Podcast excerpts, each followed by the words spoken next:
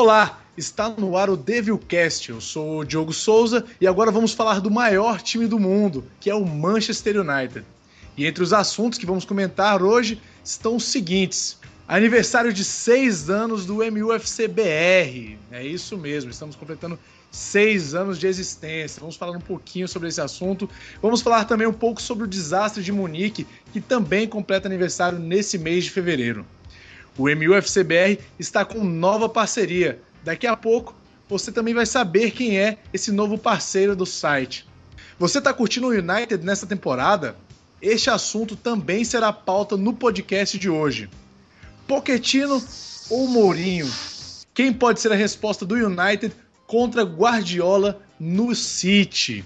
E o primeiro comentarista que está comigo hoje é o Anderson dos Santos. E aí, Anderson, tudo bem com você?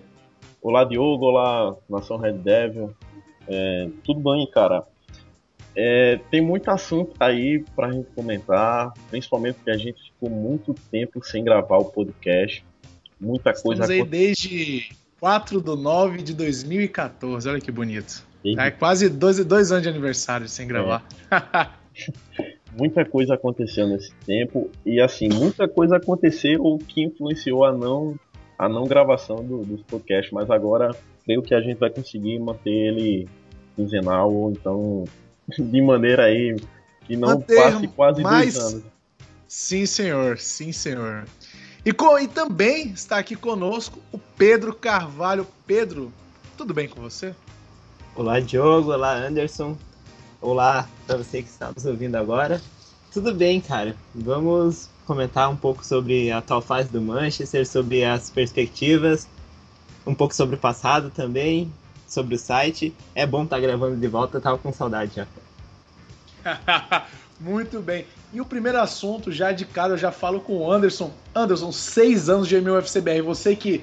A gente fala que você é o boss, você é o chefe, você não gosta muito disso, mas como é para você ter esse site aí que já faz seis anos, entre um dos sites mais antigos do, sobre o Manchester United aqui no Brasil. É, Diogo, deixa eu explicar essa coisa do boss, eu não gosto muito porque, como eu costumo falar, todo o pessoal que faz a equipe, compõe a equipe, é dono do site.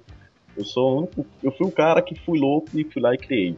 O, o site mudou minha vida, cara, eu posso dizer isso porque foi a época que eu conhecia assim um pouco sobre o Manchester, só que eu queria conhecer um pouco mais e eu me vi, eu me via como outros torcedores que poderiam ter informações sobre o clube, só que não conheciam muito a história, não conheciam, não conhecia muito sobre o clube é, de maneira ampla, né? Posso dizer assim. Depois disso eu fiquei com aquilo na cabeça. Eu estava em João Pessoa passando férias e eu decidi criar um, um site, um blog e, e fui lá e criei e que poucas pessoas sabem, eu criei na casa de um amigo que é torcedor do Chelsea. E foi um cara que me apoiou muito. é, cara, o cara é torcedor do Chelsea. E assim, é, mas passou por muitas dificuldades. O, o Pedro é dos membros ativos, é o que está mais tempo na equipe. E ele viu assim uma grande mudança. E foi é, quando eu falo que o site mudou minha vida, é porque eu comecei a me interessar por essa coisa de de linhas de código, código fonte e tal, e eu fui e eu já tinha na cabeça de querer saber como é que funcionavam as coisas.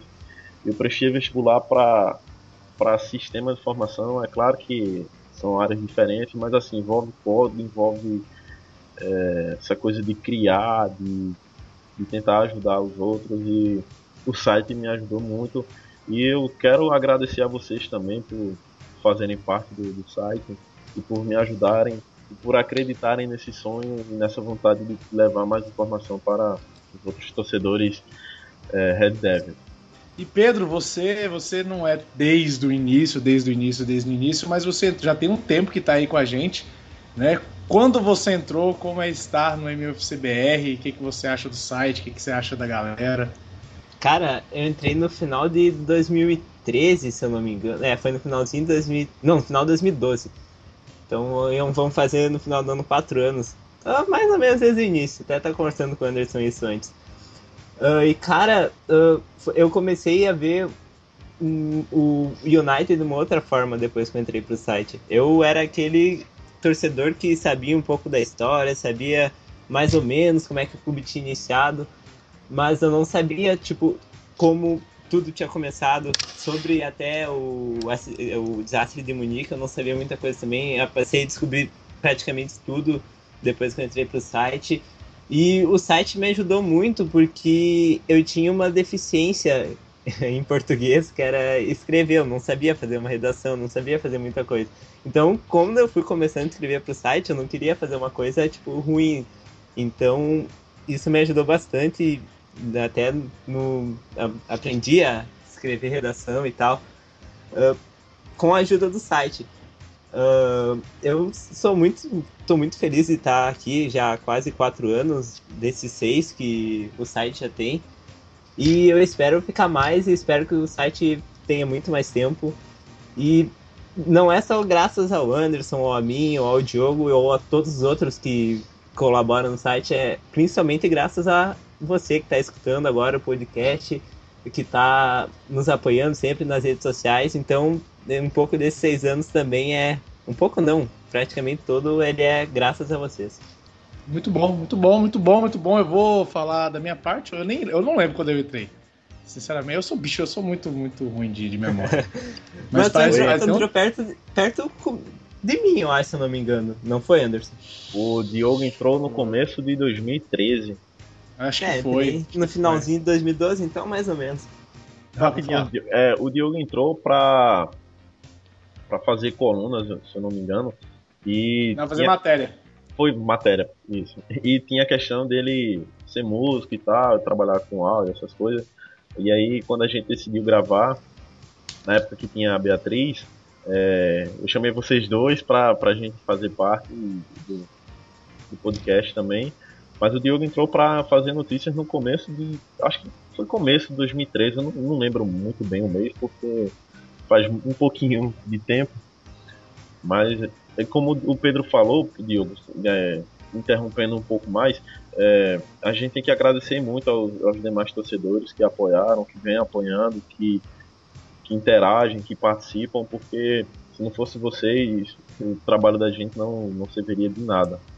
É muito bom, muito bom, muito bom. E aí eu queria só complementar o Pedro, só complementar não, é, complementar que ele falou que mudou a perspectiva, a, visão dele do United quando ele entrou no, no site. Também eu posso dizer que eu também, porque a partir do momento que você entra no site, num fan site, você acompanha mais você tem que acompanhar mais o time.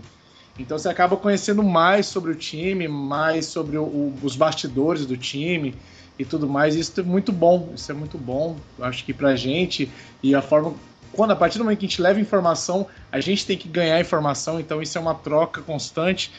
E eu acredito que seja, isso é muito bom para todos nós.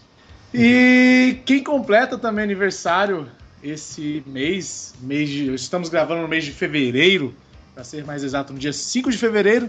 Né, se você está escutando isso em 2027, saiba que a gente gravou no dia 5 de fevereiro de 2016. Então, amanhã vamos, amanhã completa 58 anos do desastre de Munique. Desastre com o time do Matt Busby, era o Matt Busby, o técnico Isso. na época, né? O time do Matt Busby que tinha acabado de jogar contra o Estrela Vermelha de Belgrado, lá em Belgrado, estava retornando para a Inglaterra. Eles fizeram uma parada em Munique. E aí, após a terceira tentativa de decolagem, na terceira tentativa de decolagem, o avião não conseguiu pegar altitude suficiente, né? E acabou batendo na saída do. Na, na, logo após a pista, e aí matou 23 pessoas. Dentro dessas 23 pessoas foram oito jogadores do United, né? E a partir daí o, o, o, time teve que fazer uma, uma, uma revitalização do time, né? Porque foram muitos, muitas percas. Tinha até o Duncan Edwards, que era cotado para ser um grande jogador na Inglaterra, mas que tri, infelizmente faleceu no, no, no no acidente. E o, o Matt Busby, uh, tinha, uh, o Manchester chegou a pensar em terminar com o time, mas aí o Busby não quis, foi um dos que não quis, não, foi uma das pessoas que não quis que o time acabasse, quis que continuasse, tanto que três semanas, eu acredito que são três semanas, oito dias, era três semanas após o acidente, o United estava em campo e venceu na, na FA Cup. É, se vocês souberem, se eu estiver falando alguma coisa errada, por favor, me corrijam. E tá acho tudo... que esse. Hã? Tudo certo, tá tudo certo, tudo certo. Agora. Tudo certo. Então, eu acho. E aí, a partir desse acidente, foi uma reviravolta no time de Manchester, que o United aí foi. Chegou a, a, a ser vice-campeão da FA Cup do ano, de 58 e 10 anos depois foi campeão da, da European Cup, acho que foi da, já era Champions League, não sei. É, era Champions, League, League a Champions League. Liga dos Campeões. é, era a Liga dos Campeões é. antiga, só que a Champions League é começou em 92, se eu não me engano. Só. A nova. Isso. Isso mesmo. Então, pra mim, eu acho que foi um, foi um, um episódio triste, muito triste dentro do time do United mas que mar... é um, um, um, episódio triste, mas marcante dentro da história do United. E vocês, meninos, o que, que vocês acham aí do, do, do, do desastre de Munique lá em 58? Cara, foi, foi, como você falou, né? Foi uma fatalidade. Foram oito jogadores que faleceram. No... Deixa eu ver aqui, cara. Eu, eu nunca lembro. Se a lista de jogadores foi. eu tenho Eu não sei se foi oito ou sete, e eu sei oito, que teve oito. mais membro da comissão técnica que morreu também. Se eu não me engano, foram, foram três. Jogadores os jogadores do Manchester United falecidos no acidente: o inglês Roger Byrne, Mark Jones, Duncan Edwards, Eddie Coleman, Tommy Taylor, o irlandês Lion Whelan, David Pegg e Geoff Bent. Foram esses jogadores falecidos no acidente. É, pra lembrar. O... É, ah, pode falar. O, o Edward, o Duncan Edward, ele faleceu 15 dias após o acidente. Ele Isso! Chegou a ser socorrido com vida, só que infelizmente não, não, não suportou é, as, lesões. as lesões. E o Duncan Edwards, para muita gente na Inglaterra, era cotado para ser o maior jogador inglês de todos os tempos, né? Por, por todo o talento que ele tinha e tal. Ele era. Alguns dizem até que ele seria maior que o Sir Bob Charlton. Então, foi para você ver a. Imagina, você tá voltando de uma classificação na, na Copa Europeia. Não, você não imagina que algo dessa magnitude vai acontecer. Uh, então, uh, foi um, uma coisa muito forte, como o Diogo falou, cotaram até em terminar com o time. E, mas depois a gente conseguiu superar, conseguiu virar esse grande clube que a gente é hoje. E para uma curiosidade para quem não sabe, uh, o, o time, no tempo antes do acidente, era chamado de Busby Babies, uh, que seriam os Isso. garotos do, do, do, Busby. E como, como aconteceu essa fatalidade, uh, não, não, não continuaram chamando, em, uh, porque o time perdeu oito jogadores, então tipo, não, era uma coisa que não ia ter sentido. E, se eu não me engano, foi um time de rugby da França que jogou uma Copa do Mundo e, e chamavam eles de The Red Devils, que é o como chamam nós hoje. Uh, então e o, e o Sir Matt Busby achou legal esse apelido novo e a, até o escudo mudou depois disso, que antes o escudo não tinha aquele diabinho que tem no meio. E a partir dali o clube começou, o United começou a ser chamado de The Red Devils e mudaram o escudo e tal. Então é por isso que até hoje nós, nós somos a alcunha, se não, como, é assim que fala, se eu não me engano. Isso. Uh, de The Red Devils. É, a... é bem. Ah, pode falar. É, eu acho que a, a, grande questão assim do, do Cão Edward é que um ano antes, em 57, ele recebeu da France Football um prêmio como se fosse a bola de ouro hoje. Só que naquela época era só dadas aos, aos jogadores europeu. Da Europa. É, e ele tinha apenas 20 anos quando, quando ele recebeu esse título. E quando ele estava com 21 anos, ele acabou por falecer, cara. Muita gente fala que, que ele é, jogava, inclusive, melhor que o Pelé, cara. Eu não sei se. Não, e uma coisa, uma curiosidade do Duncan Edwards, que ele, ele, era, ele, era, ele era um jogador de ataque, mas teve um jogo que ele chegou a jogar como na defesa ele era muito versátil dentro de campo. Ele, ele, ele o oficial, ele que era atacante, mas ele, mas ele podia, se precisasse, jogar em qualquer lugar da defesa, qualquer lugar do campo. Então acho que isso era um, um, um, um, a mais nele que fazia com que ele tivesse toda essa, essa fama. É, e é, eu sei como é difícil para um time que vem embalado desse jeito perder perder os jogadores. Eu moro no Rio Grande do Sul e teve recentemente, em 2009, se não me engano, o desastre Pelotas. com o ônibus do Brasil de Pelotas. E, cara, a cidade não é tão perto daqui. E mesmo assim, tipo, muita gente ficou. O, o clube praticamente acabou na, naquele tempo. Faz uns dois anos que eles voltaram para a Série A do Campeonato Gaúcho e agora, com a reconstrução, eles conseguiram acesso à Série B no último ano. Mas foi difícil. Até hoje, tipo, tem. A ferida é meio aberta ainda lá. E eu lembro que é. tinha o, o. Tinha um cara lá que, inclusive, não era brasileiro, que era como se fosse um. É, ele era Astro. ou argentino ou uruguai, era um, uma das duas, eu não me lembro agora. era uruguai, eu não lembro também. Ele... É um. um ele era o astro do time. Cláudio Milar, cara. Cláudio Milar, eu acho. Eu Isso, Cláudio é Milar. Que era, inclusive, o, a estrela do clube e ele não queria viajar na época. Infelizmente aconteceu isso. E depois aconteceu outra, cara. É, em 93, tudo bem que não é uma seleção conhecida, mas assim, morte já não é uma coisa legal. De coisa de futebol que a gente gosta pra caramba é torna triste. O pessoal da seleção da Zâmbia faleceu também. Antes teve um acidente com o pessoal do Aliança Lima que acabou caindo também. Então foi é. uma coisa. Teve a equipe do Torino também que passou por uma situação parecida, se eu não me engano. Isso. Torino da Itália. Isso. E teve um acidente da. Não lembro se foi com a Gol, que foi em Guarulhos, eu acho o avião foi pousar, não conseguiu pousar e acabou batendo. Foi em Congonhas. Congonhas, que passou, vai tentar pousar, passou reto e bateu. É, é, é, é, é, não vou dizer engraçado, que vai ser uma palavra muito, muito feio. Mas o, a coincidência, vamos dizer assim, é que o avião da, da Gol pousou, passou e ele foi cair num depósito da TAM. Né? Aí. Acho que foi Hã? da Gol, foi da TAM, eu não lembro.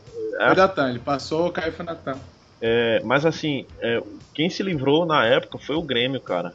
Que eu lembro que no outro dia saiu uma notícia que o time ia viajar nesse voo que eles iam jogar. Eu não lembro se na época era contra o Barueri. Enfim, eles tinham que estar em São Paulo e eles atrasaram o voo lá porque. É, porque esse, esse voo era de Porto Alegre para São Paulo, né? Isso, e, isso. Teve, teve muita gente aqui do Rio Grande do Sul também que faleceu. Que faleceu. Então, assim, é, foram acidentes que, que marcaram esse do United. Ele ganha um destaque maior porque o time vinha muito bem, cara. Era jogadores jovens. Eu gosto de comparar aquele time do United, não que seja comparação, mas pra galera entender mais, que o time era como se fosse aquele Santos de 2010, sabe? Cheio de meninos e tal. Uh, que era, a maioria era promessa e, e perder o time naquele jeito é, é, é triste. É como se o Ducan Edwards fosse o Neymar né, do Isso. Santos. É complicado, cara. O, uma, uma, outra pessoa que foi, teve grande destaque nesse no acidente, no, no pós-acidente, que foi o, o, o, o assistente do Matt Busby, o Jimmy Murphy, que foi quem manteve o time naquele ano, né? Que ele chegou a ser vice-campeão da FA Cup. Então o Busby chegou para ele e, e falou para ele assim: mantenha a bandeira voando, né? E aí o United continuou, chegou às oitavas da, da, da Champions League, mas não passou, acho que perdeu para o Milan nas oitavas. Isso, na semifinal, quer dizer, na semifinal ele perdeu para o Milan chegou à final da FA Cup, né? Então aí a partir daí, aí depois o Matt Busby volta e tudo mais. Dez anos depois a gente consegue ganhar a, a Copa dos Campeões. E, enfim, eu acho que isso. E aí esse, esse, essa, esse acidente lembrado vai ser lembrado para sempre no, na história do Manchester. Eu tava vendo um vídeo até do de um jogo, acho que dois, foi em 2008, que foram 50 anos do, do, do acidente, entre United City eles fizeram um minuto de silêncio e tudo mais. Foi bem legal. Os times entraram com, com uniformes daquela época. Foi bem, foi bem legal. O problema foi o resultado, que o United perdeu, né? Ah, mas isso aí não É, entra isso- no- isso- no é, O que fica é homenagem, nem vamos lembrar desse lado. Mas, é, tava tão bonito, tava tão bonito. Mas acidentes Não, mas- de avião, assim, como você falou, vai marcar pra sempre porque é, mudou muito, cara. O- principalmente o United. Aquilo, se, se não tivesse acontecido, o United com certeza teria conquistado uma Champions antes, teria conquistado mais, mais é, títulos do campeonato in- inglês ou da FA Cup, enfim. Mudou por completo a história do, do United também do, do futebol mundial, né? Porque tinha jogadores ali de seleção inglesa que na época era, era a seleção top do, do, do mundo. É, mas Anderson, já que a gente tá falando de seis anos de aniversário do MUFCBR, tem aí uma nova parceria, tem aí uma, uma novidade. Qual que é essa novidade? Você que é o. Vamos falar boss mesmo, vá, vai, não me xingue. Mas fala pra nós, fala pros ouvintes aí, qual é essa nova parceria, qual que é essa novidade do MUFCBR, Anderson? Cara, assim, não é nova, né? Pra lembrar, não é nova. O problema é que a gente ficou muito tempo sem, sem gravação de podcast, mas a parceria é com a Red Devils Brasil e começou no dia 12 de maio do ano passado, cara. Então tem quase um ano aí.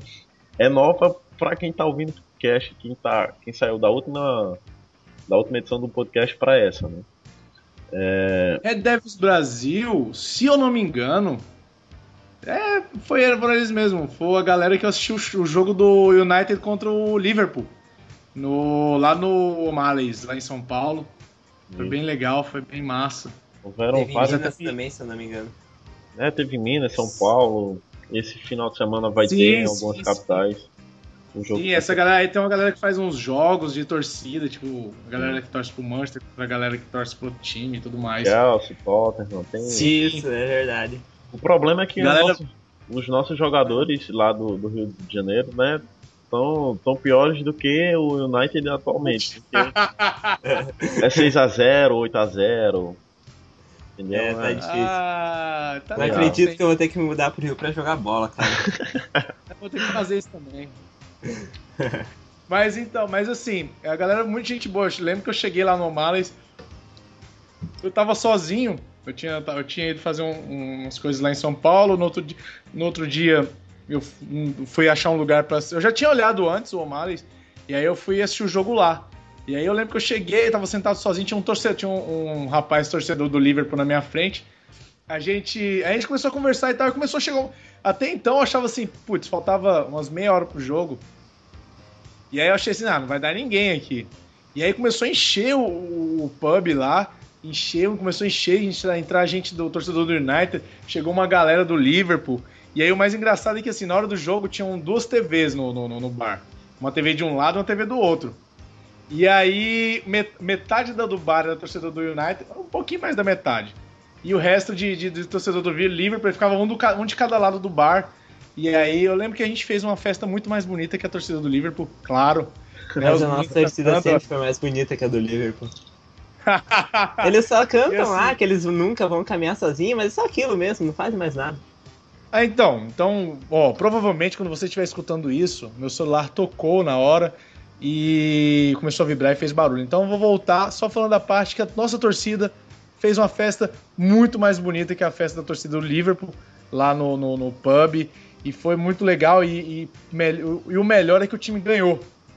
Não jogando tão bem contra aquele jogo do Liverpool, mas ganhou e foi muito legal estar com a torcida. Eu tava sozinho, assim, o pessoal me chamou lá pro meio e tudo mais, foi bem legal. E eu queria agradecer muito ao pessoal do Red Devils. E espero que na próxima, próxima vez que eu for a São Paulo, for em qualquer outro lugar que eles estiverem, eu possa participar e, e fazer encontros com essa galera. Enfim, é uma adição muito legal. É uma parceria muito legal que o, que o MUFCBR faz. A gente está divulgando agora pelo podcast, porque é agora que a gente veio gravar mas aí já tem um tempinho, uns blá blá, fazendo as contas rápidas, sete meses, eu acho, sete não, oito, nove meses, é isso, é isso. É assim, Sei, né? a parceria visa o seguinte, quando o, é, o site veio, mudou, a gente teve que dar uma, um upgrade no, no site, é, a gente veio com essa ideia de fazer encontros e tal, só que ficou complicado porque é, o pessoal, Pedro, por exemplo, mora no Rio Grande do Sul e eu moro no Recife, em Pernambuco, então fica muito distante e até para organizar tava complicado porque era uma época que é, tinha questão de estudo, trabalho e tal, e tava complicado. E o Red Devils Brasil, eles já vinham marcando encontros, principalmente começou ali com o pessoal de São Paulo por, por ser um dos estados que tem mais torcedores do United. E daí a gente eu entrei em contato com eles. A gente começou, foi uma conversa rápida, acho que coisa de 5 minutos já estava a parceria feita. E assim, é, eles ganharam o site e a gente ganhou uma torcida, torcida não, porque assim, somos torcedores do United, né? Então, assim, só fez agregar mais valor ao site. E eu tenho que agradecer muito ao pessoal da Red Devils do Brasil, assim, principalmente ao Abner e ao, ao Bruno, Bruno Pequeno, como ele é conhecido, pela parceria que vem rendendo frutos aí. E a gente já marcou muitos encontros, a gente vai trabalhar melhor isso. Tem algumas novidades aí que a gente tá, tá planejando em trazer. Vai, a gente vai dar uma trabalhada melhor nisso e vai organizar melhor. Já tem encontros aí em Minas, Minas sempre tem, em BH no caso, né, em Belo Horizonte. Mas tem Rio de Janeiro, tem São Paulo, Pernambuco, lá no aqui no Recife vai é, vai ter bastante encontro, Salvador, enfim. A meta da gente é ter é completar o Brasil todo e pelo menos uma cidade assim, né? Mas é uma parceria que eu tenho que agradecer muito ao pessoal e que vocês têm a ganhar muito, vocês que estão ouvindo, porque é, a gente vai poder finalmente encontrar outros torcedores, conversar, é, se divertir, comemorar muito, muitos gols, principalmente títulos. E é, esse é o nosso intuito, é juntar ao máximo os torcedores do United no Brasil. E querendo ou não, assistir um jogo de futebol com uma galera que torce pro mesmo time que você é muito mais legal. Já que a gente já tem essa dificuldade da distância daqui para Inglaterra, para Manchester, para ser mais exato, tu tá ali com alguém que torce pro mesmo time que ti, para sentir aquela, pelo menos aquela, aquele calor humano assim, de comemorar gol é muito mais legal do que assistir sozinho em casa. Exatamente. Não, muito, muito melhor. Muito melhor, cara. Foi, foi, foi uma coisa inédito para mim, foi, foi maravilhoso, foi muito bom. Mas vim, vamos agora falar do clube nesta temporada. Tivemos aí o jogo nessa semana contra o Stoke. Foi contra o Stoke 3 a 0 Isso. Isso. Tivemos aí o jogo contra o Stoke 3 a 0 Parece que o Rooney voltou aqueles aqueles aqueles dias de glória, né? São sete jogos, sete gols. E aí, galera, o que, que você tá, que, que vocês estão achando do United até agora na temporada?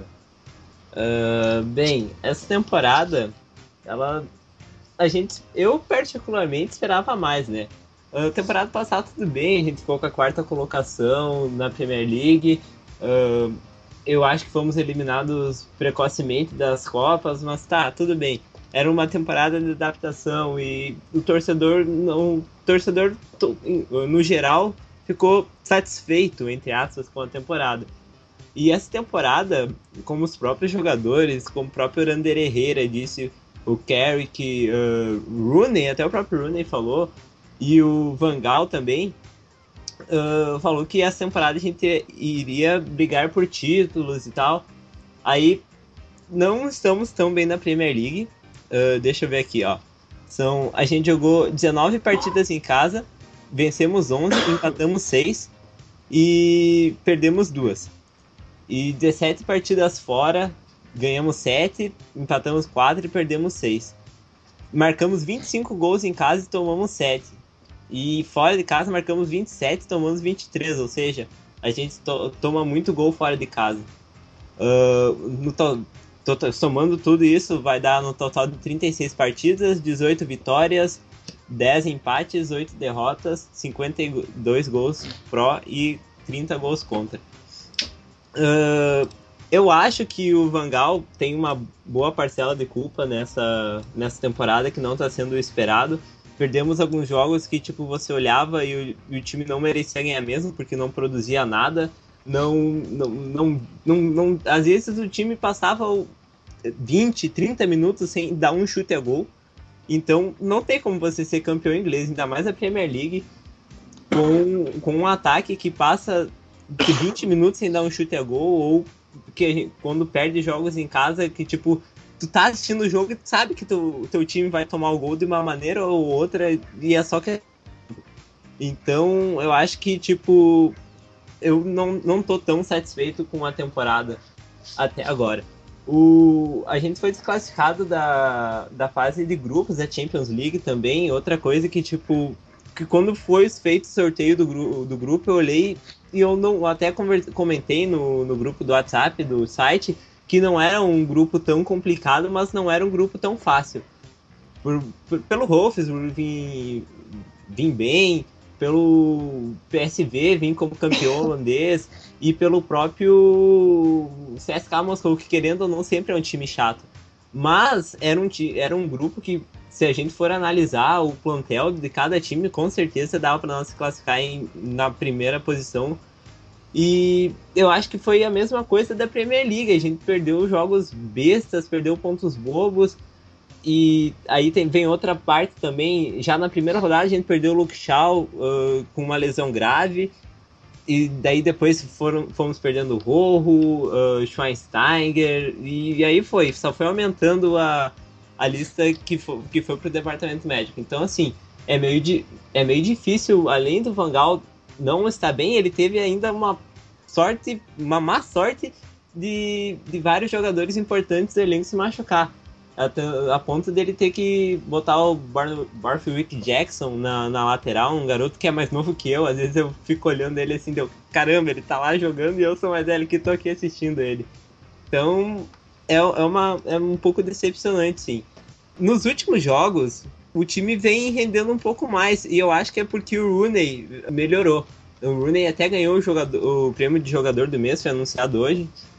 E eu acho que em grande função, o, em grande função do Rooney, o time melhorou também. Como o Diogo falou, sete gols em sete jogos. Uh, eu acho que ele, ele tá me lembrando bastante aquele Rooney de 2010, 2011, assim, que carregava o time, que era o cara central do time. Uma outra coisa que não estava funcionando muito bem também era o nosso ataque. A gente gastou bastante com o ataque, com contratações do DP, o próprio Martial uh, veio por um preço meio salgado, né? Porque ele é uma promessa. Então a gente esperava mais do que do que essa quinta co colocação no campeonato no momento. O Vangal na entrevista agora na coletiva que ele deu hoje de tarde para o jogo contra o Chelsea no próximo domingo, ele falou que se o United conseguir ganhar do Chelsea lá em Santos Bridge vai dar um gás e com certeza o time vai se classificar para para a Champions League da próxima temporada. Eu, eu até concordo com ele, porque você ganhar do Chelsea em Stamford Bridge te dá uma moral. Mas eu, nesse sentido, sabe? No sentido de elevar a autoestima do time e tal. Mas se parar de jogar bola, como, como fez em alguns jogos, eu, eu acho meio difícil a classificação para a Champions League vir. Quem dirá o título que ele disse que ainda acredita? Cara, é, essa, essa complicada. Essa temporada está sendo complicada é, pelo seguinte: o United investiu muito em contratação, como o Pedro falou. É, Depay veio a um preço, eu não falo tão caro porque pelo pessoal. Uh, o Depay veio a 23, 21 milhões de, de, de, libras, se não me engano. Isso, é, isso não é muito pelo, pelo jogador, pela toda a promessa que tinha em cima dele e tal. É, o Martial pode custar até 80 milhões, dependendo do desempenho dele, de, de euros. E a grande questão do time é: não faz gol, cara. Não é nem que o time sofra tantos gols. E outro problema é quando joga fora, velho. Como o Pedro falou aí, de 19 partidas em casa, é, na temporada, né? Isso valendo os jogos da Copa, da Champions. O United só perdeu duas partidas, empatou seis e venceu 11 sofreu 7 gols e marcou 25. O problema é quando joga fora, porque em 17 o United perdeu 6, empatou 4 e venceu apenas 7. Fez 27 gols e sofreu 23, cara. O desempenho fora de casa tá horrível. É, o Pedro falou da questão da Champions. Eu lembro que na época que saiu o sorteio, a gente conversando no grupo, no nosso grupo no WhatsApp, é, a minha preocupação, minha única preocupação seria com o Wolfsburg, por estar tá vindo de uma temporada boa na, na Alemanha, por ter uma base é, muito boa, mas os outros times, o PSV tinha perdido o Depay pro, pro United, então tinha perdido ali um, a referência do clube. Porém, o desempenho do United na, na Champions foi não foi tão ruim assim, né? O problema é que dos seis jogos, venceu dois, perdeu dois, empatou dois. É, marcou sete gols e sofreu sete. Então foi um desempenho médio. Foi muito médio. Médio, médio, médio mesmo, né? É, Porque... Não, assim, é, se você for ver os seis jogos, dá um desempenho médio, mas eu, é, em relação aos outros clubes, o desempenho do United foi horrível, principalmente pelo dinheiro investido, né? Porque chegou Schweinsteiger, chegou Depay, chegou Martial, chegou Schneiderlin, chegou o e o Darmian. O grande problema é que o time não demorou a se encaixar e também teve a questão da, das lesões, que isso aí não tem como botar a culpa do, do, do infelizmente foi azar para ele. O Luke Shaw se machucou, depois outros jogadores se machucaram. De todos os contratados, todos os contratados se machucaram. Então tem algo errado aí, porque ano, na temporada passada o United também sofreu com isso de, de todos os jogadores que foram contratados terem se machucado e esse ano se repetiu. Então tem algum problema ali. Não é possível tantos jogadores se machucarem. Eu só... acho que só só para complementar essa parte dos machucados, a Premier League ela tem um calendário bem apertado no mês de dezembro, né? E tu pode ver que os jogadores eles se machucam mais ou menos nessa, nessa época de novembro, dezembro, que aí tem fase final da Champions, aí tem o Boxing Day e daí os jogos da, do início do ano e tal, onde tu chega a jogar três vezes em uma semana. Então é uma coisa que tipo o departamento médico do Manchester tem que ver esses jogadores que vêm de outras ligas como Liga Espanhola, o Darmian, que veio da Liga Italiana, Liga Holandesa, que é o caso de Pai, uh, Liga Francesa. Uh, o calendário deles ele é um, um pouco mais folgado. Então, a, a, o departamento médico tem que ver, dar uma olhada nisso e, e fazer um reforço muscular, qualquer coisa, sei lá, para preparar esses jogadores para o final do ano, porque realmente o calendário inglês no final do ano é bem apertado. Porque assim, não foi uma temporada só, né? Já são duas com, enfrentando esses problemas é, de lesão. É. Imagina, daí e daí enfrenta o mesmo problema temporada que vem aí, não, não vai ter como, não vai ter técnico que aguente também. É, porque assim, é, chegou os jogadores, chegaram os jogadores, chegaram, mas o problema é que se machucaram. Como você falou, teve que apelar para os jogadores da, do time sub-21, cara. Para você ver como chegou o estado do United engraçado é o seguinte, é que na temporada passada o United não tinha problema com o ataque. O problema era a defesa. E a defesa... Pois é, e esse problema. É, e esse a defesa, da defesa se resolveu. Se resolveu e o problema foi pro ataque. O United tem, se eu não me engano, é, o segundo melhor, a segunda melhor defesa do, da Champions entre os cinco primeiros colocados, são sete primeiros colocados, eu não, não lembro bem. É que e... se tu for ver também, Anderson, uh, o time perdeu muito time do. Muito, muita gente do ataque também. O Titiarito foi embora, Van Persie foi embora, Falcão foi embora, Di Maria foi embora, ou seja, tipo, quatro jogadores importantíssimos foram embora. Tirando o Titiarito, que estava emprestado a temporada passada, mas já tinha uma referência no clube. São jogadores que faziam gols, né? É. Tem sim. isso também. É... E recaiu tudo em cima do Rooney, porque o Rooney queria ser o, o, atacante central, então ele ficou com a responsabilidade de fazer os gols. Né? É bem então, isso. tirou a responsabilidade. Porque assim, antes você tinha responsabilidade junto com o Van Persie, tinha responsabilidade de fazer gols. O Van Persie é um jogador é, é, é veterano. Então, você tirou a experiência do ataque, né? Com, tirou o Van Persie, que era um jogador experiente. O Titiarito também era experiente, pelo menos dentro do time. Então ele sabia como jogar e coloca jogadores novos, né? O, o, o, o, Memphis, que não. que tem 21 anos, se eu não me engano, 21, né? 21. 21 e que tinha acabado de chegar no clube. O, Marcial, que tem 19, fez 20, que acabou de chegar no clube. E ficou só o Rooney na frente. Então, assim. Você, você tira uma experiência no ataque para botar a molecada para jogar. E assim, é, dentro do, do, Manchester hoje, acho que a, a, principal surpresa e a mais grata surpresa que a gente tem, tem duas, na verdade. Uma é o Smalling, essa temporada. De, é, dessa temporada, o Smalling tem feito. Senão não tem como falar, né? Ele, ele é uma das melhores surpresas que a gente tem. E o Marcial que chegou, e assim, a gente tinha uma dúvida de que seria o Marcial dentro do United, custando uma nota.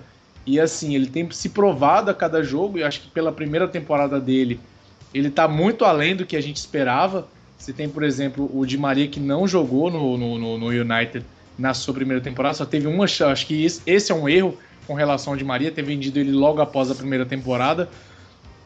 E assim, o Marcial tá se pagando. Por é. exemplo, ele vai custar 50 milhões. Mas calma lá, vamos lá, vamos chegar lá. E assim, ter uma visão total do time, é isso que vocês falaram. A, improdu a improdutividade do time no ataque tá matando o que a defesa tem feito lá atrás. Né? Você tem aí vários jogos que foram clean sheets, teve alguns jogos que, que, que, que deu uma vacilada, mas assim, no geral a defesa tá muito boa. Tanto que você tem vários jogos que foram 0 a 0 isso, e isso mostra o que é o Manchester essa temporada uma boa defesa, mas que não consegue fazer gols. Teve um jogo, que eu não me engano, que parece que passou o primeiro tempo todinho tendo feito uma, uma finalização ou nenhuma finalização. Então, assim, esse é, o Van Gaal sempre falava que o time estava desequilibrado, desequilibrado na temporada passada, e eu acho que essa temporada o time está muito mais desequilibrado do que era na temporada passada. Porque você tem uma defesa ótima, e um ataque que não faz nada. Você tem vários jogadores que sabem trabalhar com a bola, desde lá de trás. Você vê com o Schneiderlin, que tem jogado muito bem. Você tem o Schweinsteiger, que sabe trabalhar com a bola, mas não tem trabalhado tão bem com a bola no United como fazia no Bayern. Você tem o Carrick, que joga bem. Você tem o Herrera, que agora que começa a ter algumas chances no time. E você tem o Mata, que, que dizem que joga numa posição, numa posição errada, mas que quando joga ele no meio ele também não tem rendido tanto. E o Rooney que agora que começa a fazer o, o, trabalho dele. Então eu acho que agora, dependendo. E aí eu acho que o, o Van Gaal acerta quando ele diz é, que esse jogo do, do Chelsea pode mudar, pode ser o, o, o divisor de águas pro, pro United. Acho que esse jogo do, do, do, Chelsea tem muito a ver, tanto porque o último jogo contra o Chelsea também foi um jogo muito bom, só que a gente não, não fez gol. Mas foi também um jogo muito bom, um jogo que o time jogou bem, jogou diferente do que aquela, do que aquela preguiça que o time vinha jogando. Né? Então acho que esse jogo, esse próximo jogo contra o Chelsea pode ser sim um, um, um grande jogo pro, pode ser um divisor de águas para o United na temporada. Se vencer, eu concordo com o Van Gaal, o título tá tá tá ao alcance. Se não vencer, fica meio meio difícil. Mas eu acho que tem tudo para ser um bom jogo para o United. O é, o, o último jogo do, contra o Chelsea, o Vangal, o Vangal, se perdesse aquele jogo, eu acho que ele ia cair. Ele estava muito pressionado naquela época. Então acho que o time deu um, um gás a mais. Pode questão... falar, Anderson, desculpa te cortar antes. Não, não. É, questão de título eu acho difícil, cara. São 10 pontos. É, o Leicester vem jogando muito bem, que é a surpresa do, do campeonato. E o Manchester City tá ali, tá, tá insistindo e tal. É, o que eu acho engraçado é o seguinte, é, você, Pedro, tinha falado que. Quer dizer, você só tinha repassado né, que Van Gaal, né, alguns jogadores tinham dito que essa temporada seria a temporada de brigar por títulos e tal. O grande problema foi o seguinte: é, quando o Van Gaal assumiu, saiu muita gente e chegou muita gente. É, o United não manteve uma base, vamos dizer assim. É, tinha ali quem de titular? Tinha o De Gea, né? Os dois zagueiros. Aí chegou o Rojo. Enfim, não, tinha uma base uma base ruim, mas tinha uma base com jogadores velhos e tal. Tu quer dizer do tempo que o Moy saiu pro Vangal assumir? Isso, isso, na temporada passada. Na temporada passada tinha o Rooney, Van Persie, Carrick, De Gea... É, mas eu falo assim, não, é... O Rafael? Era uma temporada. Acho que é esses. Era, era uma base que vinha de uma temporada horrível, entendeu? É, sim. É, e assim, o clube conseguiu fazer uma temporada boa porque Manchester City, Chelsea Não, tinha, tinha uma base. O Liverpool a temporada passada base. foi boa. A temporada passada foi boa. Então. eu disse, foi satisfatória, Não. como eu falei. Não, eu sei, eu, tô- eu quero falar o seguinte, é que assim, a temporada, é, mesmo renovando a equipe, o time vinha de uma base que te- teve uma temporada ruim na época do Mois, o Van Gaal assumiu, mudou algumas peças e demorou um tempo até engrenar. Para esse ano, muita gente saiu também. E principalmente o pessoal ali do ataque, entendeu? O pessoal do meio para frente, na verdade, saíram. Isso acabou fazendo uma diferença no- no- no- no time quando o time veio de uma temporada ruim, fez uma boa, ele saiu de uma boa para fazer uma mediana, que no caso é essa temporada, entendeu? Sim. Perdeu jogadores, não manteve uma base, é, porque assim, ter o Rooney e o Mata, é, Fellaini, Fellaini não é aquele jogador que muda muito a partida, mas assim, é uma base pequena, entendeu? Sim. E chegaram jogadores novos, como o Diego falou, Martial, Depay. E o problema é que o time demora a encaixar, teve a questão da- das lesões e tal. Como eu tinha falado, o título eu acho complicado porque são 10 pontos e tirar 10 pontos assim no, no- numa Premier League é muito difícil, cara. Principalmente porque tem quatro bons time- times na, na nossa frente, né? É, o bom é que ainda, por exemplo, em confronto direto a gente ainda joga contra o Leicester em casa, contra o Arsenal em casa, o Spurs é fora e o City é em casa? Não, fora também. Fora também? É, então, É. dois em casa e dois fora. É, eu acho muito difícil a briga pelo título. Eu acho que vai ficar ali entre entre o Leicester e o Manchester City. Eu arrisco a dizer o Arsenal, cara. Eu, eu, eu, eu vou ser sincero com vocês que uma terceira posição, nesse, uma terceira colocação nessa Premier League já, já me agradaria. Agradaria porque é o seguinte: a gente chegou na época da, da temporada que daqui pra frente, cara, os caras vão entrar com tudo pra, É. pra, pra poder conquistar os pontos. Pra, na verdade, é- não é nem ganhar, é perder poucos pontos, entendeu? Sim. Eu acho que o, o pessoal falou, não, o Leicester pode dar uma caída, eu acho muito difícil. Porque. Eu, eu acreditava que o Leicester podia dar uma caída antes do Natal ali.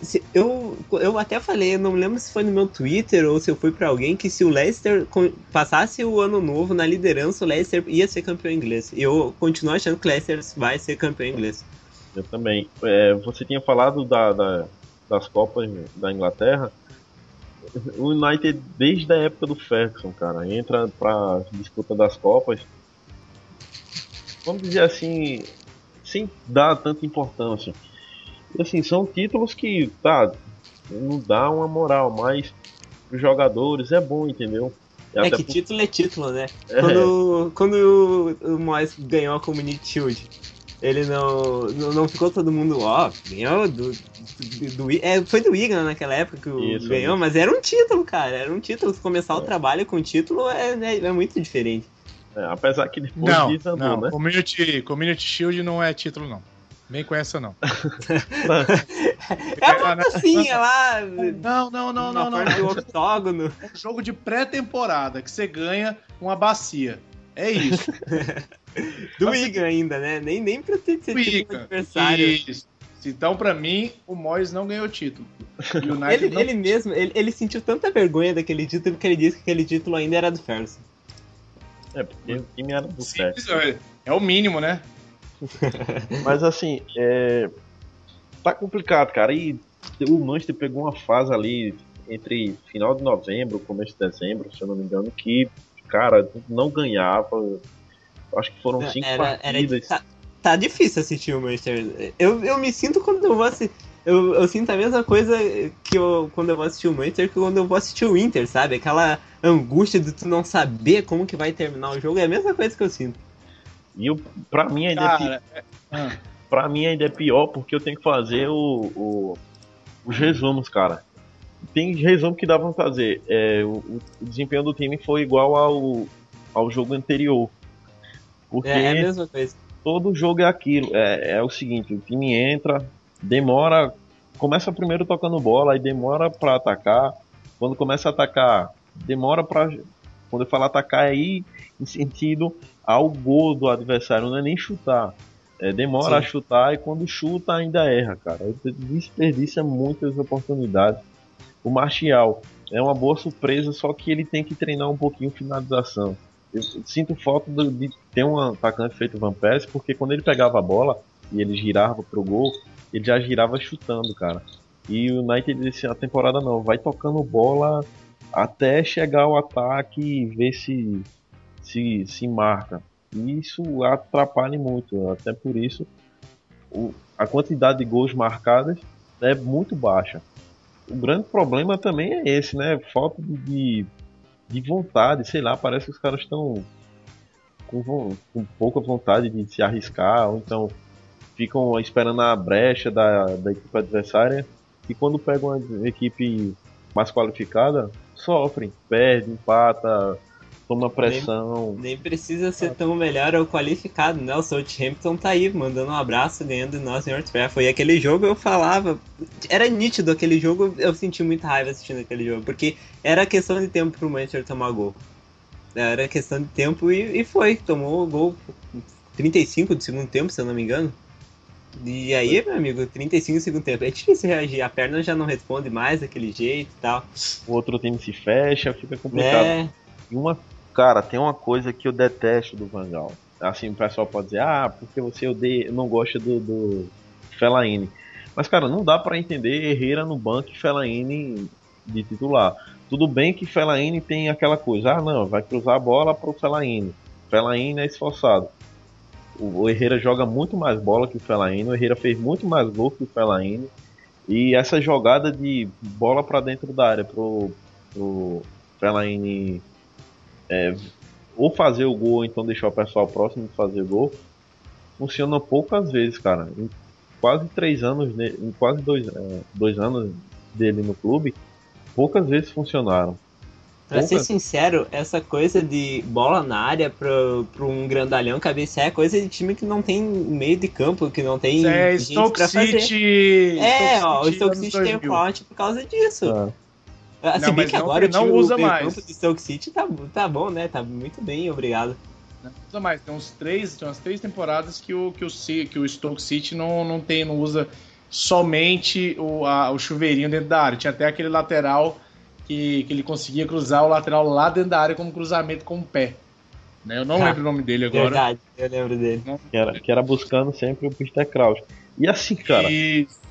É, por mais que, vamos dizer, que funcionasse, as equipes não vão dar essa brecha. Porque se apertar um pouquinho o Fellaini, cara, o Fellaini é explosivo, ele vai bater nos caras, vai... Eu acho que o, que o Fellaini é tipo... Ele não, óbvio que não. É, dois jogadores que eu não entendo porque estão em titulares, é ele e o Lingard. Eu não, não sei porque que o Lingard tá no, de titular e o, e o Depay tá no banco. Uh, uh, e o Fellaini, eu acho que é aquele tipo de jogador, por exemplo, tô ganhando de 2 a 1 fora de casa. Vou botar o Fellaini porque o Fellaini, querendo ou não, ele marca melhor que o Herrera, porque o Herrera tem uma saída, é um volante mais ofensivo do que ele. E, e o Fellaini é aquele jogador que, tipo, ele, a gente pode falar mal dele e tal, mas ele é um jogador que ele, pelo menos, dá, não, não dá raça, mas ele, tipo, ele não deixa uma bola passar fácil, entendeu? Não, então eu acho que o Fellaini é, é um jogador pra esse tipo, ó, tô ganhando um jogo, ou preciso segurar um resultado que é bom para mim, eu vou botar o Fellaini e, e ainda tem a vantagem dessa bola aérea que a gente tava falando. Só que fica complicado quando você bota o Fellaini na esperança dele criar algo. Dele criar, ele não não é culpa dele, é porque ele, ele não tem essa qualidade técnica. É, dá para entender. É porque assim, eu acho que o pessoal. Não sei o que é que passa na cabeça do, do Vangal. Que eu acho que ele vai dar a, louca no, no Fellaini e ele vai voltar a jogar a época de, do Everton. Só que no Everton ele jogava centroavante praticamente. No United ele joga de segundo volante. Ou primeiro volante, depende do, do, do adversário e do, de como o United está jogando no momento. É, mas não dá para esperar ele criar, cara. Um time que tem Herrera, é, Schneidlin e Schweinsteiger, não tem como você deixar um desses três no banco e colocar o, o, o Fellaini titular, cara. A não ser que tu queira retrancar o time, que Sim. não tem sentido pro Manchester ah. começar um jogo retrancado. Como você Mas falou, é, ele é, é ele é um bom filosofia. É, é filosofia. Mas vamos. Agora vocês estão falando de Vangal, falar do Vangal, falar não sei o quê. Primeira coisa desse último tópico do podcast. Primeira coisa, Vangal, fica até o final do, da- do contrato ou não fica? Não ficando, Poquetino ou Mourinho. Lembrando que o, o Mourinho saiu uma, uma reportagem hoje falando que o Mourinho já tinha, já tá acertado com o, o Manchester para o final da temporada. Dizem aí que já estava acertado, né? Então, o que, que vocês acham? Vangal fica, primeiro lugar, Vangal fica até o final. Segundo lugar, Poquetino ou Mourinho. Qual vai ser a resposta do United para o City, né? Que o City confirmou o Guardiola. E o que, que o United vai fazer agora para responder o time azul de Manchester? Diogo, cara, é um tópico bem, bem, bem legal para se falar pelo seguinte. Ontem eu tava dando uma procurada em notícias e vi que tá uma confusão entre os acionistas e a direção ali. É, alguns acionistas que não fazem parte da direção, mas como eles são tem é, uma parte do United, então eles eles podem lá participar e dar a opinião deles. A questão é a seguinte: é, pelo que eu vi, o, o Vangal vai ficar até o final da temporada. É, para ele sair agora só se perder umas 4 ou 5 uns cinco jogos, só se acontecer algo de extraordinário. Mas ele, a intenção é que ele fique até o final da, da temporada, porque o pessoal ainda acredita que ele vai conquistar uma vaga para a Champions League. Ele, chegando ao final da temporada, ele seria demitido. Aí é que entra o nome do. Na verdade, entra o nome do Ryan Giggs também. Só que o Giggs com menos força em relação a, a ao Mourinho e o Pochettino pelo seguinte. Guardiola foi pro City e o United quer, dar uma, quer ter um técnico que, que monte um elenco, que faça o time jogar de igual para igual, entendeu? Igual para igual não, melhor que o City, na verdade. E eles enxergam isso no Mourinho. O problema é que o Mourinho tem uma forte identificação com o Chelsea. Tem a questão do Mourinho na segunda temporada ali diminui tão bem. O, o nome do Pochettino ganhou força com o pessoal dos Glazers, que eles enxergam no Pochettino um técnico muito bom, que tem um, tá apresentando resultados muito bons pelo, pelo Tottenham, gastando menos que o United. Só que aí entra David Moyes. Por que entra o David Moyes? Porque ele, o pessoal da direção tá com medo que o Pochettino repita o fracasso do David Moyes, entendeu? O Giggs, o Giggs é, tem menos força e creio que não será o Giggs que será escolhido, pelo fato do Giggs não ter tanta experiência como o Vangal. Só que aí tem a questão. Vangal gastou muito, é um técnico que tem fama, que é conhecido, porém não está trazendo os resultados satisfatórios. Então você vê aí a confusão que está dentro da, da diretoria do, do United em relação a Luiz Vangal, se vai ficar ou não, que é provável que ele saia, e caso ele saia, quem seria o substituto dele? Tá a maior confusão. Isso aí foi uma informação que saiu no, no ESPN FC. Eles receberam uh, essas, essas notícias, essas informações de um pessoal lá da direção do United. Então, resta agora saber quem vai assumir. Bem, eu acho que eu concordo com o Anderson. É, Ele já deu ali, falou que é bem provável que o Vangal fique até o fim da temporada. Eu passo raiva nos jogos por causa do Vangal, mas eu acho que eu prefiro assim também, porque uh, que o Vangal fique até o fim da temporada, uh, que ele termine o trabalho dele. Eu não gosto de, de ver um, um, um clube demitir o treinador no meio da temporada, sabe? A não ser que ele comece, igual o Anderson falou, que um desastre aconteça, ele perca 4, 5 jogos em sequência, seja eliminado de tudo que ele possa disputar e não tenha mais chance, remotas chances de ir para a Champions League. Isso é uma hipótese, difícil de acontecer, mas, mas existe. Entre Pochettino e Mourinho, obviamente eu prefiro Mourinho, mas sem esse problema da identificação. Eu tenho medo do Pochettino que o Pochettino seja o novo Moyes também, porque o Moyes foi contratado pela mesma forma que tinha pouco orçamento, até aqueles programas que passam da Premier League antes da rodada, uh, passam na ESPN, na Fox, eu assisto, eu assisti, assistia, né, porque eu não tenho mais tanto tempo assim, mas e no tempo que o que o Moyes era técnico do Everton ainda, ele tipo fez um levou o time para Champions League com um orçamento de time que era para brigar contra o rebaixamento em 2004 ou 2005, se não me engano. Então, eu tenho um pouco de medo desses técnicos, porque às vezes eles pensam que eles ainda estão no clube de que eles eram um técnico anterior, por exemplo. Eu via muitas vezes o Moyes parecendo que ele tinha parecendo que ele estava treinando Everton ainda. E eu, eu tenho um pouco de medo disso. Por isso eu gosto de técnicos para clubes grandes que da Europa assim, que já tem um pouco mais de experiência com, com pressão, porque o Mourinho ele tem essa identificação com o Chelsea, mas a gente tem, não pode esquecer que ele ganhou uma Champions League com a Inter, foi semifinalista com o Chelsea, com o Real Madrid, no tempo que ele treinou o Real Madrid. Então, ele é um técnico de nome. E seria um. Imagina o Mourinho e o Guardiola vivendo na mesma cidade. Isso ia ser muito louco, cara. Acho que esse é o grande. Acho que esse é, vai ser a grande atração do, da próxima temporada se, se a contratação do, do, do Mourinho se completar assim, como esperar? Porque, por exemplo, na Espanha era, era um em Madrid, outro em Barcelona. Lá na Inglaterra vão ser na mesma, vai ser na mesma cidade. Um lado azul, um lado vermelho, os dois caras na mesma cidade, tendo os dois times. Eu acho que os hoje, hoje, vou dizer, hoje os dois maiores times da Inglaterra.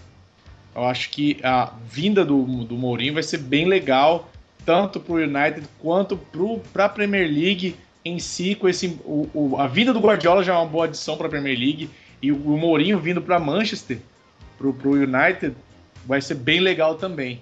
É, se o Mourinho ainda, se o Mourinho ah. ainda tivesse no, no Chelsea, Chelsea, o Chelsea City não ia, ia ser tão legal. Já, já ia ser uma coisa tipo uma atração a mais, porque os dois iam voltar a se enfrentar. Imagina no, no derby da cidade. Não. E assim, é só só para terminar sobre o Poquetino, eu acho que entra naquela do. naquela coisa que você falou do, do, do, do Mois. De, a gente não precisa mais testar. Traz o Mourinho, a gente precisa disso. A gente já viu que não dá certo. E viu que o cara. E o cara quer treinar o time. E aí a gente tem essa oportunidade. Traz. Já testou com um? Traz o. Já testou com o Mois, fez. Teve o, o Vangal por duas temporadas. Traz o Mourinho, deixa o homem trabalhar. E Anderson, o que, que você acha? Antes da gente entrar nas perguntas aí finais e tudo mais. É, cara, para ser sincero, eu não queria nem Mourinho nem Pochettino. Eu queria Ryan Giggs porque é, assim o United precisa de um técnico que chegue, porque dá muita raiva do Vangal, é porque ele não levanta do banco de reservas para falar nada, cara. Ele, ele tem aquela coisa de dizer que o United já não tem, é grande como antigamente e tal. Isso dá muita raiva você torcedor. É, na minha visão, assim, na minha opinião, o United precisa de um técnico que chegue, tire o máximo dos jogadores, entendeu? Que não pense só nele, pense no clube, pense nos jogadores, pense na torcida, que faça o jogar bem, que sempre procure a vitória. Isso, infelizmente, eu não vejo com o Vangal. O Mourinho é um grande técnico, cara, não tem como negar. Só que o Mourinho tem dois problemas. Primeiro, é muito identificado com o Chelsea. Seria a mesma coisa, acho que o Mourinho tá pro Chelsea como é, Ferguson tá pro United. A torcida. E aí tem aquela coisa que nem o Benítez, que foi, foi técnico no Liverpool, depois foi técnico do Chelsea. Isso. O Mourinho, o segundo problema dele é que geralmente segunda, terceira temporada ele começa a arrumar confusão ali com o pessoal e tal. Isso pode desgastar o clube, os jogadores. Enfim. É, e o Mourinho, se ele vier, ele não vai querer um contrato de dois anos. Ele vai querer é. um contrato mas grande. Ele, mas ele disse que, que, se vier vai mudar, né? Dizem por aí, né? Que essa pra coisa, mim... ele tá disposto a mudar. Uma coisa boa do Mourinho é que, por exemplo, isso que o Anderson falou de ser um técnico ali na beira do campo, isso ele faz. É, ser um técnico que exige, que exige dos jogadores, ele exige. Essa identificação no Chelsea, para mim, é o maior problema que ele tem. Até porque uh, ele tem uma grande amizade com o Alex Ferguson, né? O Alex Ferguson quando decidiu a aposentadoria, foi para a primeira pessoa que ligou foi o Mourinho avisar. Então, tipo, eu acho que essa amizade entre os dois podia ser uma coisa boa pro clube. Para mim, o, é, o Mourinho deveria ter vindo na época do que o Ferguson saiu. Na época que só teria dois técnicos para assumir o United.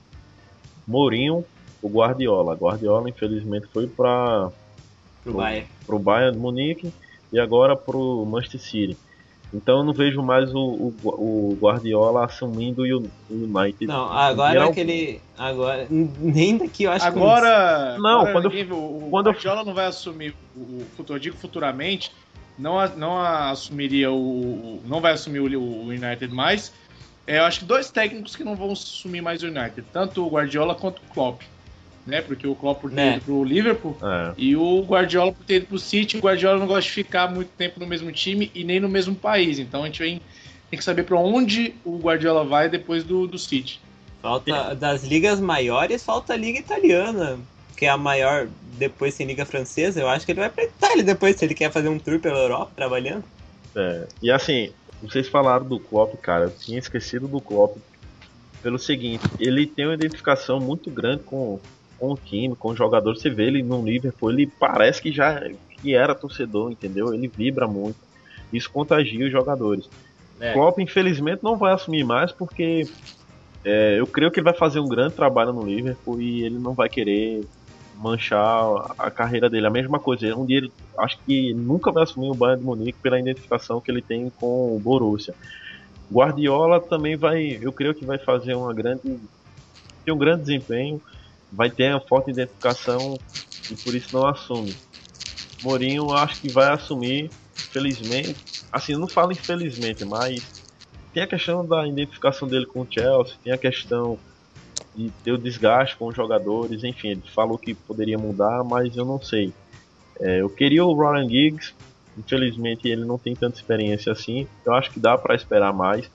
Minha primeira opção era o seguinte: Guardiola, o Giggs ficava como assistente dele, e quando Guardiola saísse, o é, Giggs seria o técnico.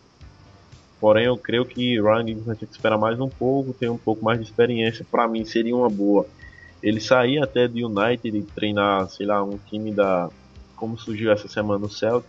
Pra mim é, seria... Falaram que ele não tava no jogo do Stoke, que ele tava com reunião do, numa reunião com o diretor de Celtic. Mas mas foi eu não com... sei, eu não vi esse desfecho. O que que deu nisso? É, ele Era tava. Não, ele tava. Tinha um familiar dele que tava doente e ele foi falar com essa pessoa.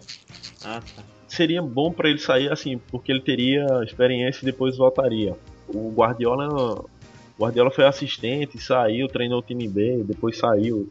Não sei se treinou outro time ou se já assumiu direto, mas é bom ele ter experiência de comando. É, eu creio que. Pois é, eu acho que o, o no mínimo o Giggs, no mínimo o Giggs tinha que pegar a, a, categoria de base do United, no mínimo. Porque ele de jogador, de assistente direto pro time, eu acho que já é muito pesado pela, pelo peso da, da do, do, do, do, que é o Manchester United, pela história que ele tem dentro do Manchester United. E assim. E pela cobrança é, que o United tá vivendo cobrança, ultimamente. Sim, sim, sim. É, agora, mudando um pouquinho e entrando já na, nas perguntas, a gente tem que já, já começando a falar aqui das perguntas do pessoal aí que veio no Twitter. É, a gente tem, tem essa história do Mourinho ou Pochettino, mas ainda tem alguns outros nomes como Simeone ou Sampaoli. O que, que vocês acham desses dois nomes aí que estão no mercado? O, o, no, o Simeone, por exemplo, não está no mercado, mas é, é, mas é um nome cotado. O Sampaoli está aí, livre para assumir é um dos que podem assumir também o Chelsea, mas tem esses dois nomes aí. O que, que vocês acham desses dois nomes? É, Simeone, eu creio que não vai sair do Atlético agora, e se sair, vai para o Chelsea. Até porque não está tendo nome muito envolvido no, no, no United. E Sampaoli, não creio que vá para o United. Se ele for para algum clube da Europa, para algum clube ali da Espanha ou Itália, eu não vejo ele na, na Itália no, na Inglaterra nesse momento, principalmente no United. Bem, o Anderson o falou. O Anderson falou tudo que eu penso. Eu não vejo o Simeone saindo do Atlético agora pela identificação que ele tem com a torcida e por conhecer o clube. E se sair, vai pro Chelsea, como o Anderson falou. E o São Paulo, eu, eu não vejo, no geral, vamos aqui pensar. Quais os sul-americanos que tiveram êxito no futebol inglês? Teves? Mascherano? É... Conseguem pensar algum Soares. outro? Soares. É... Pois é. Sul-americanos é tiveram sucesso? No futebol inglês. É, não, nos pensando... últimos anos tem sido mais. Assim, é, nos últimos anos tem sido mais. Trás, tem o, o, o, Juninho Paulista, que foi no foi astro no Middlesbrough, mas assim, aí depois disso não teve muita coisa. Mas, mas ultimamente é. tem sido porque porque tem assim, a, a, o mercado inglês tem abertas, tem, está abrindo as portas para os sul-americanos. Porque antigamente não tinha tantos sul-americanos jogando na Inglaterra. Sim. E aí, assim, a, de, de sul-americano que faz sucesso na Inglaterra, hoje a gente tem bem mais. Hoje tem o, podemos falar do Diego Costa, que foi vice, acho que foi vice-artilheiro na, na, temporada passada. Tem o Agüero, Sim. que para mim destrói dentro do, do, do, do, dentro do, do City. Aí você tem hoje agora dia, o William tá Coutinho, jogando muito bem também. Tem o William que tá jogando muito bem, o Ramires jogou bem no, no Chelsea, no foi Chelsea. uma peça importante do Chelsea.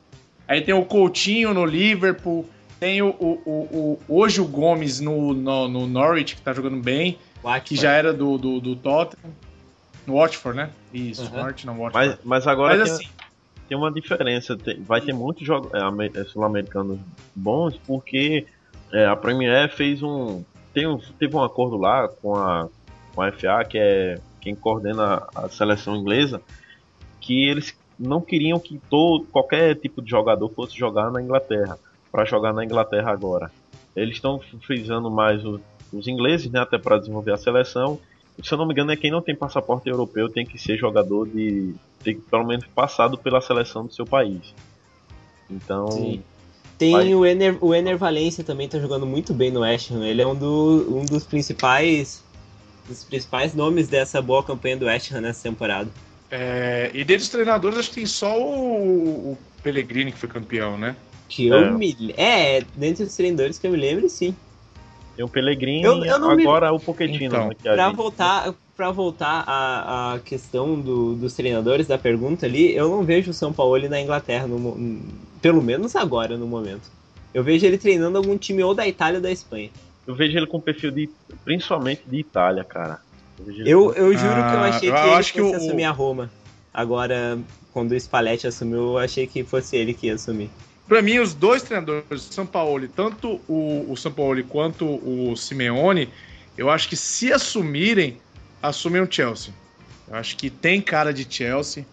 é que o Chelsea de, tem de, uma de... cara mais sul-americana, assim, ao meu ponto Sim. de vista. É, é, o Chelsea, é como o Chelsea Tanto... é um time mais moderno, assim, um, por exemplo, Chelsea, City, esses times eles são querendo ou não, eles são um pouco mais abertos a, a, a esse tipo de. A, a, culturas novas, assim. Por exemplo, o Liverpool agora tem bastante gente, uh, o United tá indo, assim, mas, por exemplo, esses times mais antigos, tipo Aston Villa, uh, Newcastle, são times que tipo, ah, parece New... que são mais fechados, entendeu?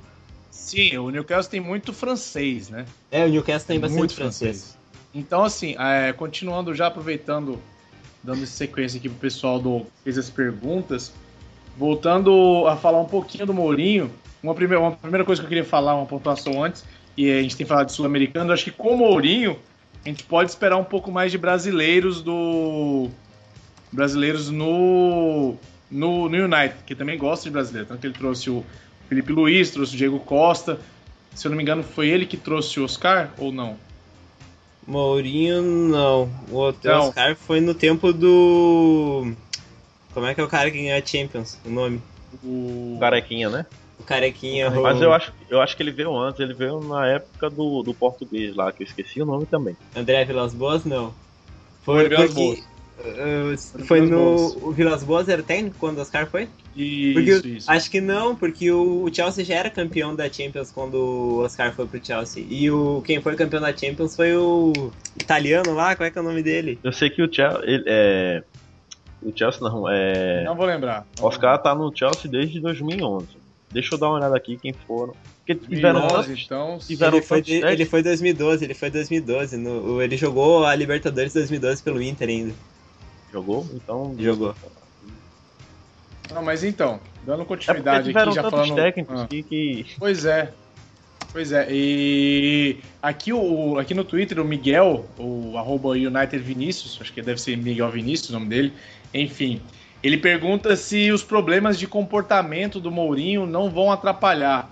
Só falando do, do quem fez aquela pergunta do Pochettino e do Simeone, do Pochettino, do Simeone ou Sampaoli, foi o Júnior, que o, o Twitter dele é FCN Júnior 14, foi ele que tinha feito aquela pergunta. E agora o Miguel pergunta se o, os problemas de comportamento do Mourinho não atrapalhariam ele no time.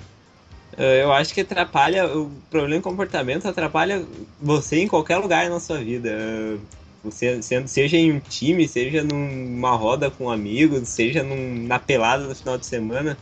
O, o Mourinho, ele, ele é meio uh, ele age, parece que às vezes um pouco sem pensar nessa questão comportamental.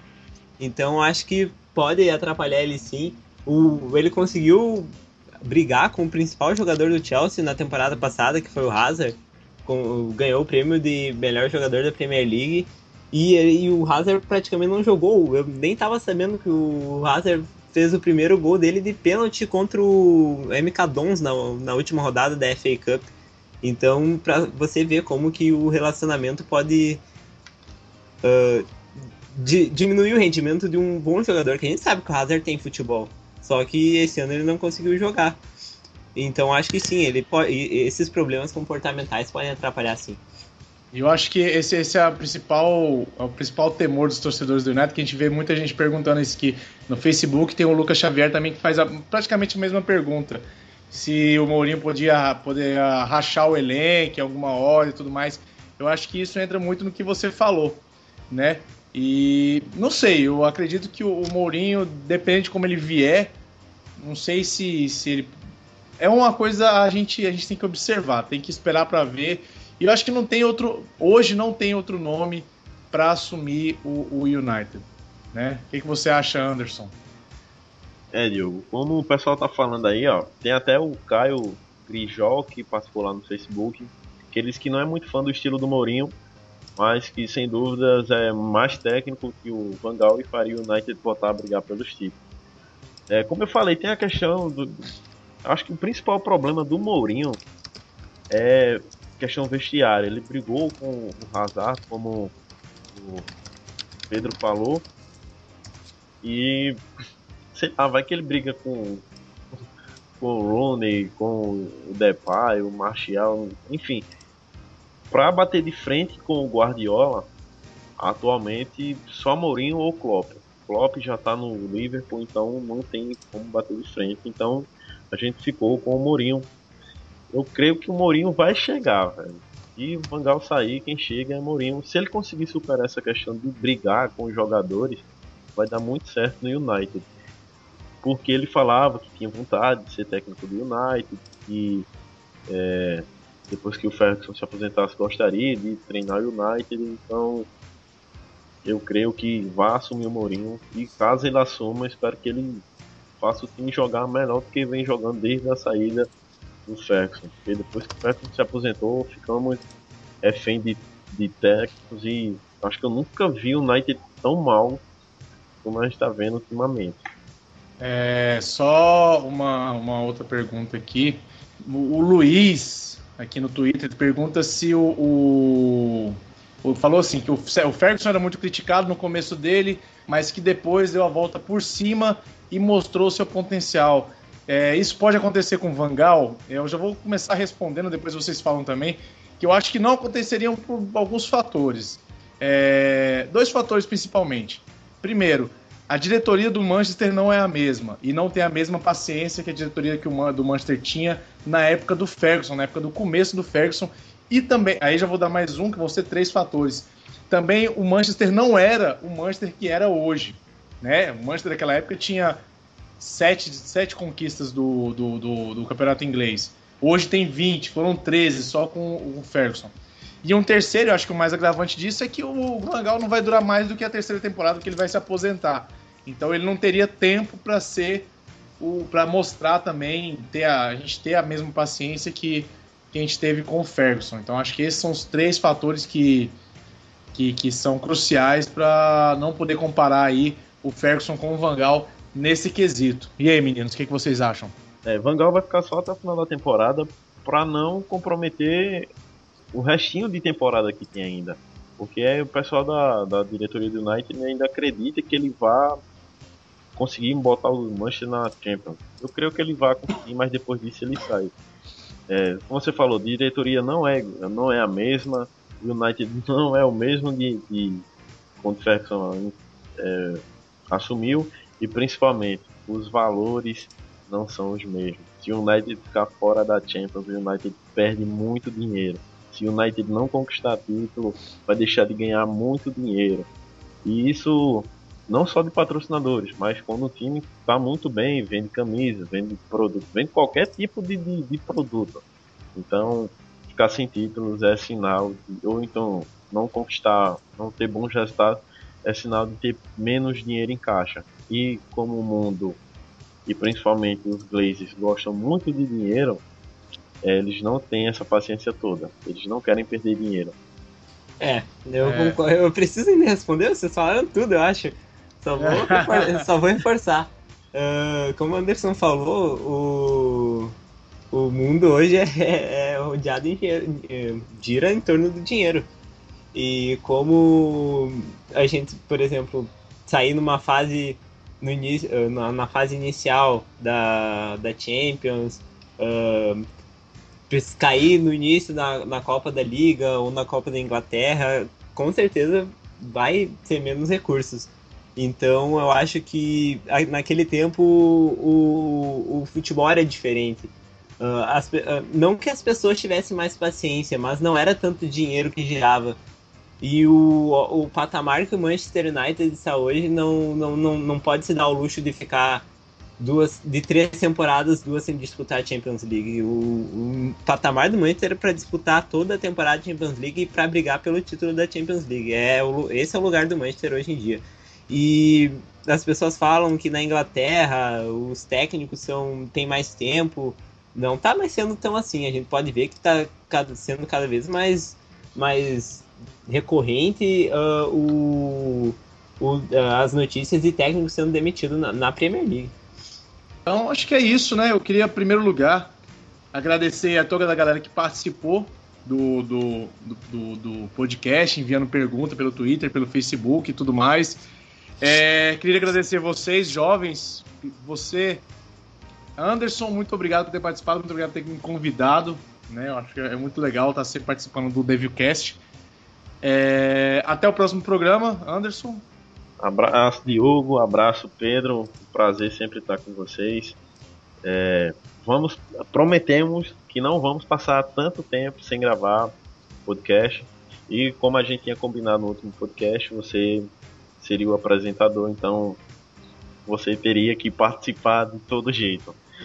É, quero, quero avisar o pessoal aí que, que a gente não vai ficar tanto tempo sem gravar podcast e que continuem nos apoiando por mais seis, seis e mais seis anos. É, a gente vai seguir trabalhando por vocês e para tentar ficar mais o, o, mais perto possível de vocês. E muito obrigado ao pessoal que participou através mandando perguntas pelo Twitter e pelo, pelo Facebook. Nos próximos, nas próximas edições a gente vai ter muito mais é, perguntas e participações. E depois do podcast eu vou ter que gravar, vou ter que editar isso. Então partiu a edição. Pedro, Pedro, muito obrigado por ter participado com a gente aqui. Mande sua mensagem para a galera. A gente está finalizando, quase finalizando esse podcast. Pois é, então muito obrigado a você que mandou as perguntas. Obrigado ao Anderson, obrigado ao Diogo por estarem aqui, dispondo um pouco do tempo para conversar sobre o Manchester United, que é uma coisa legal, né? Tipo, nem, nem ver o tempo passar, já faz acho que mais de uma hora que a gente tá gravando. Então, foi muito, foi muito legal. Uh, agradecer às pessoas que mandaram as perguntas. E qualquer dúvida, a gente tá lá nas redes sociais, só mandar essa pergunta que a gente responde também. Abraço, Anderson. Abraço, Diogo. E tamo aí. Até mais. Até mais. Então é isso. Esse foi o Devilcast. Eu não lembro o número, mas tudo bem. Então eu queria agradecer a todos. Esse é um trabalho que a gente faz. Na, a gente, como o Anderson prometeu, vamos tentar fazer mais vezes. E é isso, com trabalhos de Anderson dos Santos, Pedro Carvalho, apresentação de Diogo Souza Este é mais um Devilcast. Até a próxima. Um abraço e até lá.